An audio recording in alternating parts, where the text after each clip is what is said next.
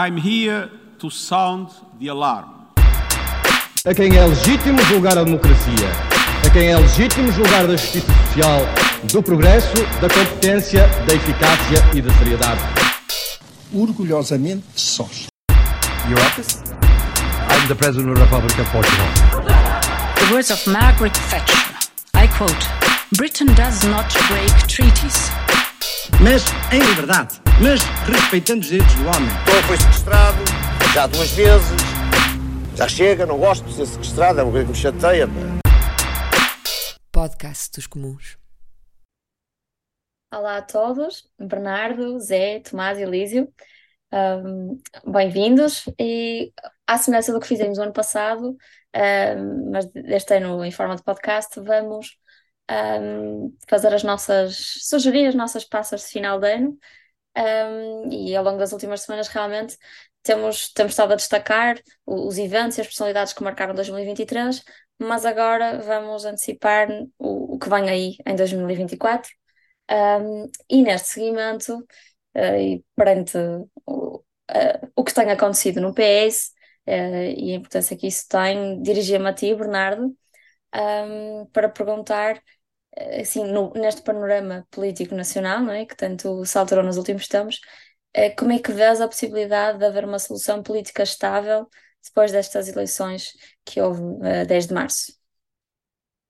Olá, muito boa tarde a todos. Um, bem, ou seja, eu, acho que esta situação, uh, ou seja, não penso que tenha sido o PS o PS que esteja numa situação muito difícil, ou seja, o país neste momento é que está numa situação muito difícil, foi arrastado uh, por causa da, da Operação Influencer e, portanto, o PS teve que se reorganizar, uma situação perfeitamente normal e, portanto, temos agora já um líder eleito, portanto, acho que todos os partidos neste momento estão prontos para a disputa eleitoral que aí vem. Um, e, e por isso há aqui um, uma nota que nós, nós temos que fazer, que é, uh, relativamente às últimas eleições, se eu não estou em erro, quase praticamente todos os, os líderes uh, partidários mudaram, ou seja, vamos ter aqui figuras novas e, portanto, isso também causa e, e, pelas sondagens que nós temos visto, claramente há aqui uh, muita confusão, portanto, têm saído sondagens muito dispares e, portanto, acho que os novos líderes também trazem esse, esse efeito, que as pessoas em Portugal, apesar de votarem nos partidos, votam também nas, nas lideranças, que são também relevantes para aquilo que é o voto dos portugueses. Relativamente à estabilidade e à possibilidade de a termos a partir de, de março, o que eu acho é que, primeiro, é, é preciso distinguir aquilo, ou seja, entre estabilidade e a possibilidade de formar governo. Portanto, eu acho que vai haver uma possibilidade de, de formar governo à direita, o que não implica que haja estabilidade na governação que a direita vai poder ter. Portanto, eh, apesar das, das várias comunicações por parte, agora não do PSD, mas agora da AD, de que o PSD não vai querer fazer um acordo com o Chega.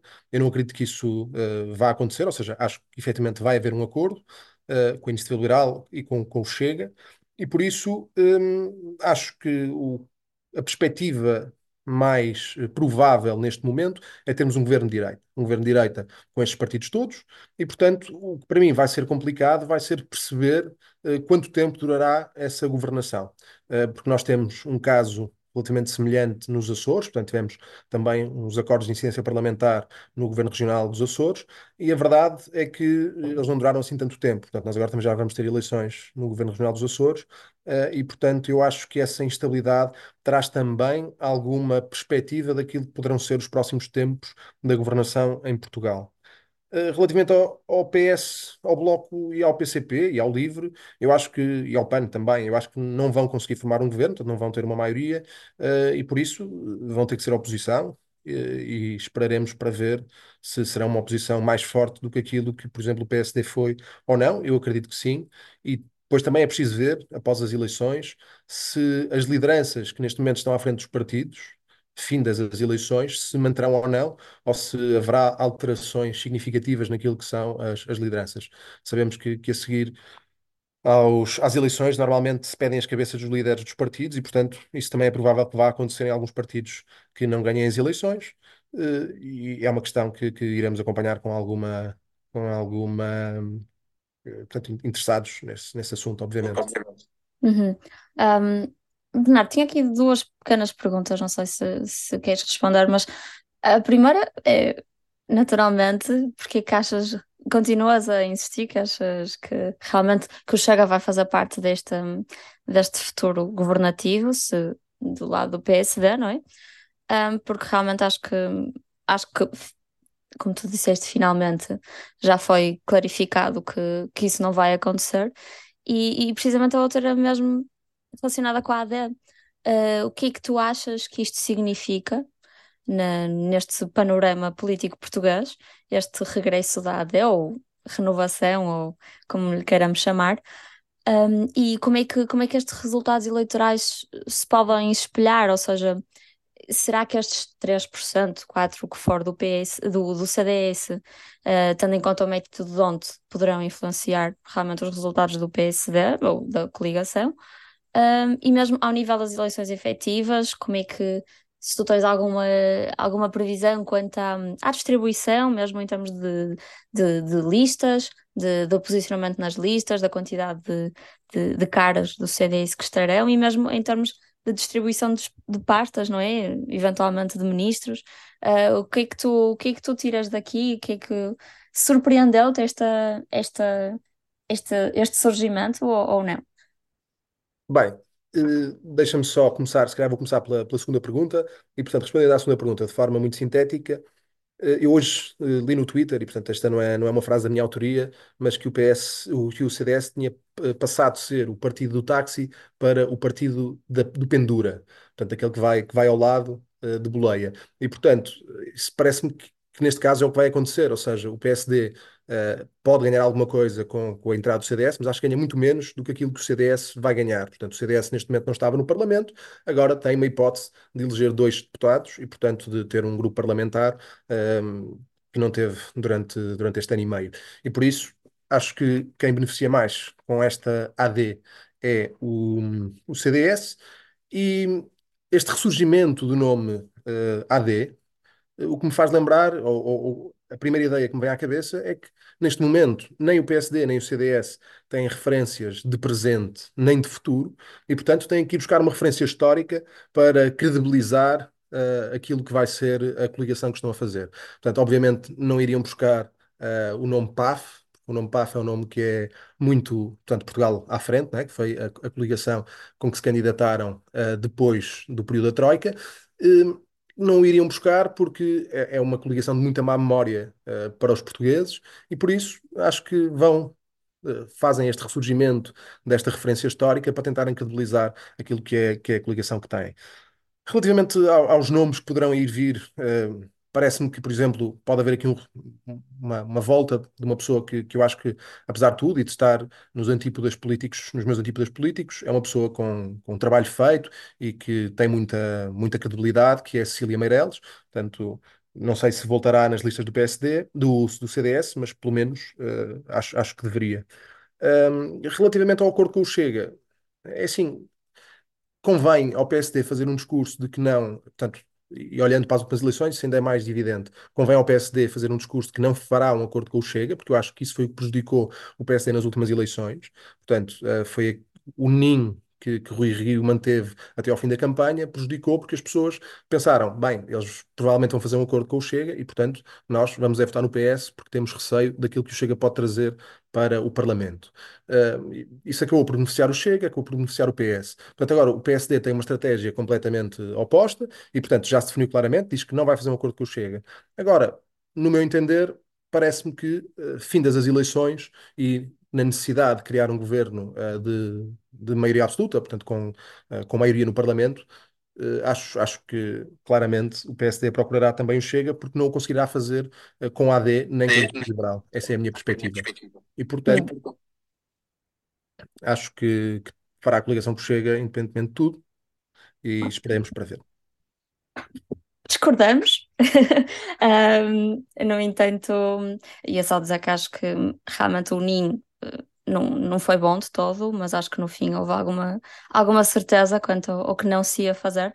Acho que realmente foi mesmo a estratégia do PS que fez com que realmente essa perspectiva do Chega fosse uma perspectiva acreditada. Mas passando um bocadinho à frente, e Bernardo, obrigada, um, ia passar aqui para o Elísio e falar naturalmente do, do tema preferido, um, que é o nosso Presidente da República, e perguntava-te, Elísio, uma vez que era Marcelo, aproxima-se do fim, como é que será a relação de Marcelo Rebelo de Sousa com, com o novo Parlamento e talvez, eventualmente, um novo governo?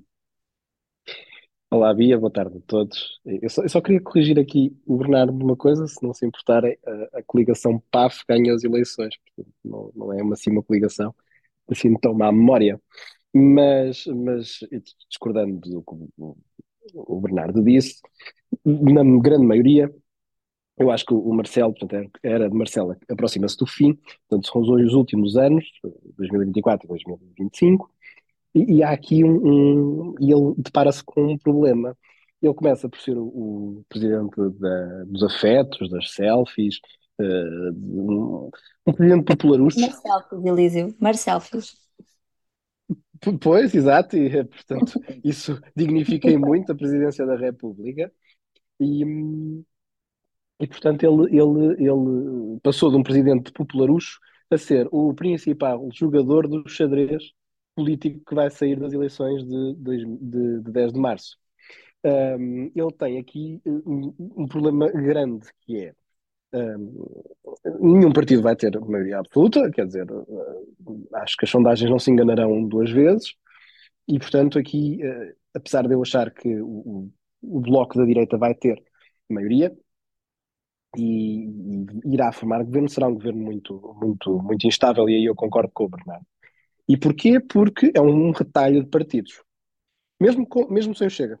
É um retalho de partidos. Portanto, ele tem aqui um, um, um problema. Ele vai ter um governo uh, uh, pouco duradouro, talvez um parlamento pouco duradouro, e, portanto, temos aqui problemas de timings constitucionais. Um, o Marcelo uh, vai finalmente ser político, que é para isso que nós o elegemos, e não para ser um mestre de cerimónias e um mestre de festas e, portanto, ele tem, tem, está nas mãos dele garantir que os partidos sabem comportar, ponto um, e ponto dois, que, em, que Portugal pelo menos tenha um governo de dois anos. É certo que Portugal não, não, pode ter, não pode andar de governo de dois anos em dois anos, isto não é, isto, nós não somos um país rico, somos a Bélgica para poder fazer este, este tipo de brincadeiras. Portanto, Marcelo tem de uh, deixar-se destas, destas destes pequenos uh, fediveres que ele gosta muito, destas notícias de do Expresso, destas fugas. Uh, portanto, tem de se sentar no Palácio de Belém, chamar os partidos e perceber que tem um jogo de xadrez muito complicado e que isso vai definir o que vai ser a era dele. Uh, o presidente popularucho já lá foi, já lá vai, e portanto, agora Marcelo, é agora, nestes últimos dois anos, que se vai ver a fibra do, do político, não é? Do, do, do, grande, do grande Marcelo. Em minha opinião, acho que ele não vai ter grande capacidade de manobra. E, e, e em último caso, uma vez que é ele que constitucionalmente chama, chama, chama as pessoas a governar, a responsabilidade é dele. E, portanto, ele tem de, de, de assumir, tem de gerir e vai ser muito complicado. Sim, sem dúvida, Elisa.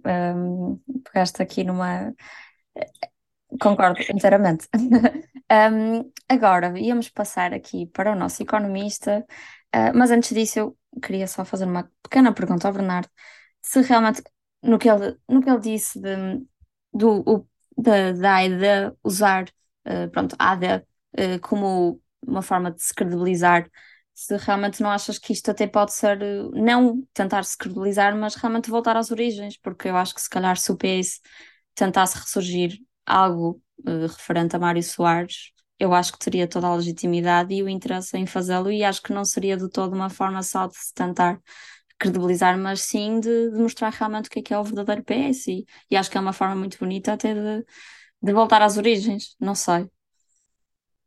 Bernardo. Bem, uh, Bia, uh, eu, acho que o PS também, apesar de tudo, voltou às origens com a eleição de, de Pedro Nuno Santos, portanto, voltou às origens ideológicas do Partido Socialista, portanto, eh, às origens de, de 73, 74, um, e por isso acho, acho, que o PS fez esse, esse ressurgimento também daquilo que é uh, o seu, uh, a sua defesa ideológica, mas sem, sem ir buscar algum nome que tenha, uh, em tempos, significado alguma coisa dentro do PS.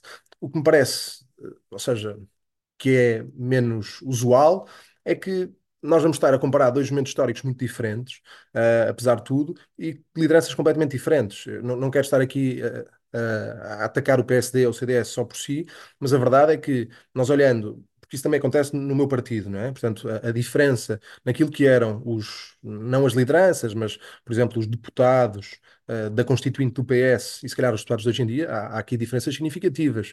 Um, e por isso, o que me parece é que Sá Carneiro ou Freitas do Amaral comparados uh, com um, ehm, Luís Montenegro ou com. Um, ehm, ai, agora teve aqui uma branca. Bernardo. Nuno é, é, Melo, Nuno Melo, Nuno Melo, eu ajudo. Nuno Melo, Nuno Melo, peço desculpa, porque na prática ele também não aparece assim tanto, acho que nem, nem, no Parlamento Europeu, e portanto Eu é acho que esta uma pessoa, branca, branca é foi. fácil, é fácil uma acho pessoa que. esquecer-se dele, não é? Ehm, E no Parlamento Nacional também não aparece. Uh, mas é isso, ou seja, se compararmos o Sá Carneiro e o Freitas do Amaral com o Nuno Melo ou com o Luís Montenegro, acho que temos aqui uma diferença abismal uh, e por isso não sei se, se será uma boa escolha, mas veremos no dia 10 de março. Uhum, veremos.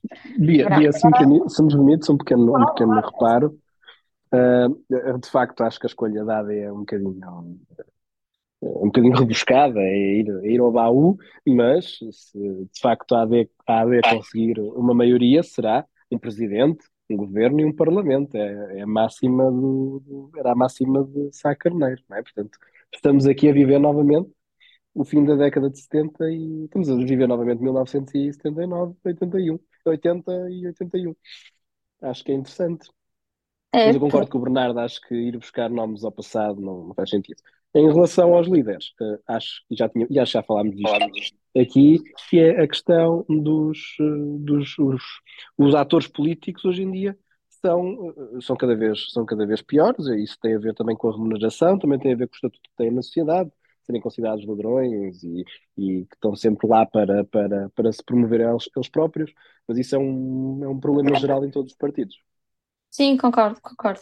Um, agora ia passar aqui ao nosso economista, porque o tempo escasseia, e perguntava-te, se agora que os juros realmente começam a descer no próximo ano, um, o, que é que, o que é que isso pode implicar para, para as economias europeias e provavelmente quererás falar até da, da portuguesa em concreto. Força, Zé. Uh, olá, uh, antes de mais, bom, bom ano a todos. Já, já agora, para ti, até antes de vo- falar entusiasticamente sobre política monetária e decisões do BCE, só, só, só realçar que tivemos o Elísio a citar Sá Carneiro, portanto, mais um militante de direita a fazer uma citação de Sá Carneiro. Acho que esta, pelo menos, é correta, portanto, gostava de deixar esse, esse apontamento. E, e, pessoalmente também não tenho nada contra o nome de, da AD, porque pessoalmente gosto muito do- dos anos 80, portanto, acho que é um bom para, para aquelas pessoas que são saudosistas de, de, de décadas passadas, eh, é um bom, é um bom augúrio. Bom, so- sobre a tua pergunta, sim, so- sobre a questão precisamente dos, dos, dos juros, é, hum, eu estava a dizer que ia falar entusiasticamente sobre a política monetária, mas é de facto um tema que entrou pela casa adentro de muitas famílias na Europa e nos Estados Unidos ao longo dos últimos, pelo menos ao longo dos últimos dois anos, por causa da- das, das decisões dos bancos centrais de combater a inflação. Aquilo, ah, aquilo que, que me parece é que, pelo menos, subidas de taxas de juros já, já não teremos. Um, o BCE começou a aumentar juros para precisamente combater o- o- a inflação que, se- que tivemos na, na Europa. Umas contas muito rápidas. No início de 2023, em janeiro, a taxa de inflação na zona euro como um todo estava em 8,7%, está agora em 2,4%. Na Alemanha estava a 9,2%, está agora a 2,3%. Na França estava a 7%, está agora a 3,9%. Portanto, é óbvio que é, é um processo que tem muitos custos, ah, mas resultou. A taxa de inflação tem de facto vindo a, a diminuir Um, e creio que já chegamos a um ponto onde mais juros não, não, não será de esperar ter aumentos das taxas de juro. Outra coisa diferente é perceber se vamos ter descidas das taxas de juro em 2024. O- A Reserva Federal nos Estados Unidos já sinalizou que sim, poderão ter. No caso da Europa, do, do BCE, a questão pode não ser assim tão clara. Eu acho que sim, pode haver, mas sempre na segunda metade de 2024, por duas razões. A primeira é que o- os juros só, só, eh, o BCE só parou de aumentar juros agora no, no final, no final do verão, eh, verão de 2023. Portanto, acho que é natural e expectável que o BCE dê algum tempo para que esse, para que essa paragem dos juros, para que a taxa de juros que está neste momento, volta dos 4,5%, se mantenha estável e consiga perceber quais são os reais impactos na, na economia. Se os preços continuam, ah, ou melhor, se a taxa de inflação continua, continua a diminuir, mesmo com uma taxa de juros constante a um nível elevado. E o segundo ponto é que em junho de 2024, ou por volta de junho de cada ano, o Banco Central Europeu costuma, efetua sempre um grande, um grande exercício de projeções, em que faz projeções em relação à evolução do produto, dos preços, taxa de desemprego, para o conjunto dos países da zona euro. E eu acho que são esses dados, são essas projeções que vão ditar muito aquilo que serão as decisões futuras do BCE. Se o BCE perceber que esta taxa de juros elevadíssima está a contrair a atividade económica a um ponto tal que faz com que os preços comecem a descer de forma perigosa o suficiente para que comece a pairar não o espectro de inflação, mas de deflação, então eu acredito sim que o BCE pode começar por cortar ligeiramente as taxas de juros. Mas isto será sempre na segunda metade de 2024. Creio que até junho de 2024 não haverá subidas, mas também não haverá descidas das taxas de juros. E, portanto, e o que é que isso implica?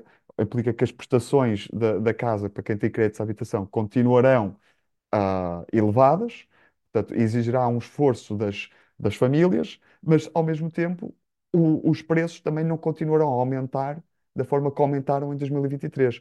Portanto, se, se é verdade que se mantém o aperto nas prestações da casa, nos créditos que as- a- ao consumo que as pessoas possam ter, a verdade é que, pelo menos nas idas ao supermercado, não será de prever que as pessoas tenham de gastar muito mais do que aquilo que já tiveram de gastar em 2023.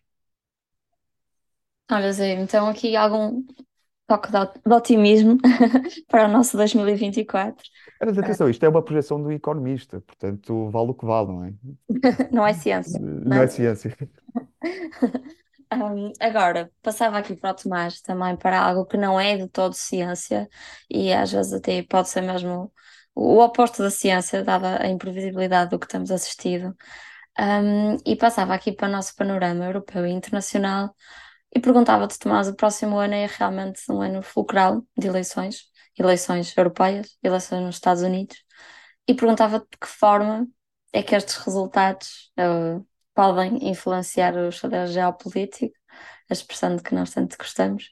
Um, e não sei se vais conseguir responder a isto, eu acho que é, é pergunta para, para Euromilhões, mas mas estou muito ansiosa por ouvir o que é que nos tens para dizer.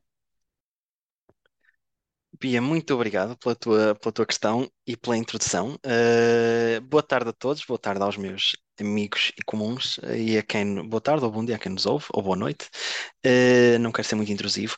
A nível, em relação à tua pergunta, acho que é importante termos em consideração duas coisas. Uh, em primeiro lugar, é um, estamos a viver um período muito atípico no que é o, lá está, o que nós gostamos de chamar xadrez geopolítico, uh, o que nós há uns, umas décadas acreditávamos ser um mundo bipolar, vemos claramente que não o é, é um mundo multipolar e, uh, para todos os efeitos, temos que nos habituar a isso. Uh, em relação às eleições americanas e europeias, começando pelas americanas, uh, neste momento os favoritos à vitória uh, dos dois lados das nomeações são Donald Trump no caso dos republicanos e Joe Biden no caso dos democratas, de forma quase que, quase que, que, que dada, não é? Por causa da falta de, de oposição, uh, da oposição real. Importante salientar nestas eleições, tendo em vista, lá está o xadrez, o xadrez geopolítico, uh, os republicanos estão, temos para além de Trump, que é uma pessoa tendencialmente pró-Putin, uh, vemos que na oposição ao Trump temos pessoas como Nikki Haley, têm uma posição muito pró-Israel e muito pró-Ucrânia, e temos pessoas como o Vivek, e não vou atrever a dizer o seu apelido, peço desculpa, que, e o próprio DeSantis, que questionam o apoio americano ao uh, governo e ao povo ucraniano algo que já deu frutos no Congresso, agora que foi bloqueado esta nova ajuda financeira que os Estados Unidos uh, iriam ou teriam prometido ao governo de Zelensky. Uh, isto, obviamente, que uh, deixa, deixa o mundo todo preocupado com a incerteza não temos previsão de como é que será a liderança americana, a liderança mesmo que seja só de um dos polos neste mundo multipolar, uh, sendo que os americanos e a própria União Europeia são os dois apoiantes mais eh, significativos da Ucrânia no combate ou nesta guerra contra, contra a Rússia. Uh, acho que vivemos tempos de muita incerteza. A incerteza irá continuar, porque o próprio Joe Biden tem momentos, numa, numa recepção ao presidente chinês, trata-o como, eh, ou tenta criar ali um elo de ligação para conseguir ganhar peso no, no espaço geopolítico e logo a seguir, numa conferência de imprensa, chama-o de ditador com as consequências diplomáticas que seguiram.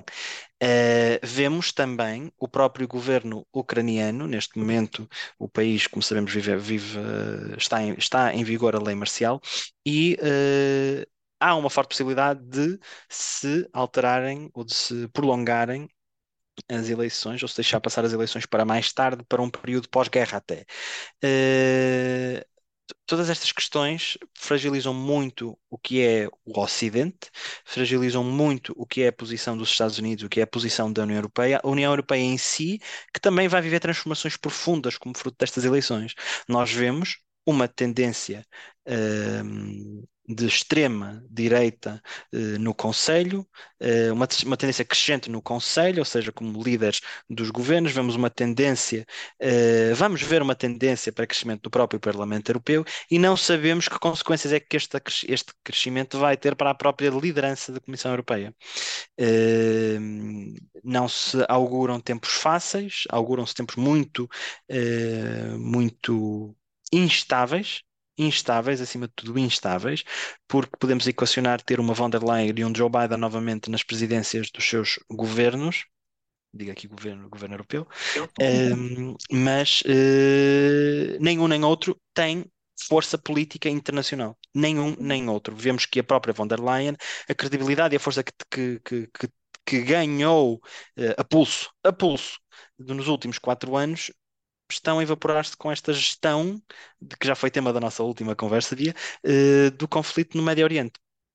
E, portanto, e agora com este compromisso que foi estabelecido com a própria Ucrânia e com a possibilidade de se permitir que a Ucrânia, permitir entre aspas, que a Ucrânia uh, não uh, tenha eleições presidenciais, uh, tudo isto que põe muito em questão o que é a ideia de democracia liberal. Democracia liberal com um sistema geopolítico, uma, uma ordem mundial com princípios democráticos e tem como, digamos, luz uh, os direitos humanos, a defesa e a promoção dos direitos humanos, vemos tudo isto posto em questão e, uh, francamente, é tudo muito, muito preocupante. Sendo que também, para além de eleições na Ucrânia, nos Estados Unidos na, e, na, e na, na União Europeia, vamos ter eleições em Taiwan, vamos ter eleições na Índia, vamos ter eleições no México, uh, creio que também no Paquistão, ou seja, a probabilidade de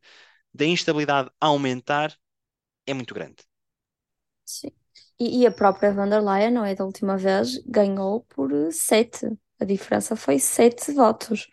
Vamos ver como é que, não é? Como é que, como é que vai correr desta vez? E Sim, sendo que, sendo que ela eh, se quer ser candidata e se nós vamos realmente, se a União Europeia, se a própria União Europeia quer aderir aos princípios democráticos que está a tentar estabelecer, a von der Leyen terá que concorrer nas listas do, da CDU, o que ela também já disse que não quer fazer. Até Portanto, vai, vai, vai ser, vai ser interessante. Uh, eu acho que tendo a ser o pessimista daqui do grupo, mas acho que vai ser, vai ser interessante. Isto também, e o Zé tocou em pontos muito interessantes, a própria liderança do Banco Central Europeu também está dependente das, das eleições europeias, ou poderá estar dependente das eleições europeias. Uh, queria só deixar essa nota. Sim, certo. Sim, e agora tivemos o que assim, as eleições na Polónia foram, pelo menos para mim, um alívio gigante uh, e para toda a Europa, e mesmo o político já qualifica Donald Tusk como um dos, uma das grandes figuras jogo do futuro do, uh, próximo da Europa, mas tivemos agora o que aconteceu nos Países Baixos, temos o FICO, portanto, toda aquela questão, por exemplo, do artigo 7 do veto, já não há um veto cruzado, mas qual será o posicionamento destes novos líderes, não é? Uh, acho que realmente vivemos, vivemos uns tempos bastante difíceis, bastante hum, inesperados. Um, mas uh, não queria acabar este podcast num tom tão, tão negativo, porque realmente acho que as eleições na Polónia são, são uma, algum tipo de luz de esperança. Por isso acho que acho que vamos ver o que é que acontece, mas, mas obrigada pela vossa partilha e, e por, por partilharem comigo este conhecimento e, e estes pontos que, que certamente nos vão deixar a pensar e a entrar num 2024 bastante expectantes. Um, obrigada a todos, um ótimo ano a todos e, e despedia-me uh, do nosso último podcast de 2023. Obrigado. Muito obrigado, Via. Obrigado a todos. Bom.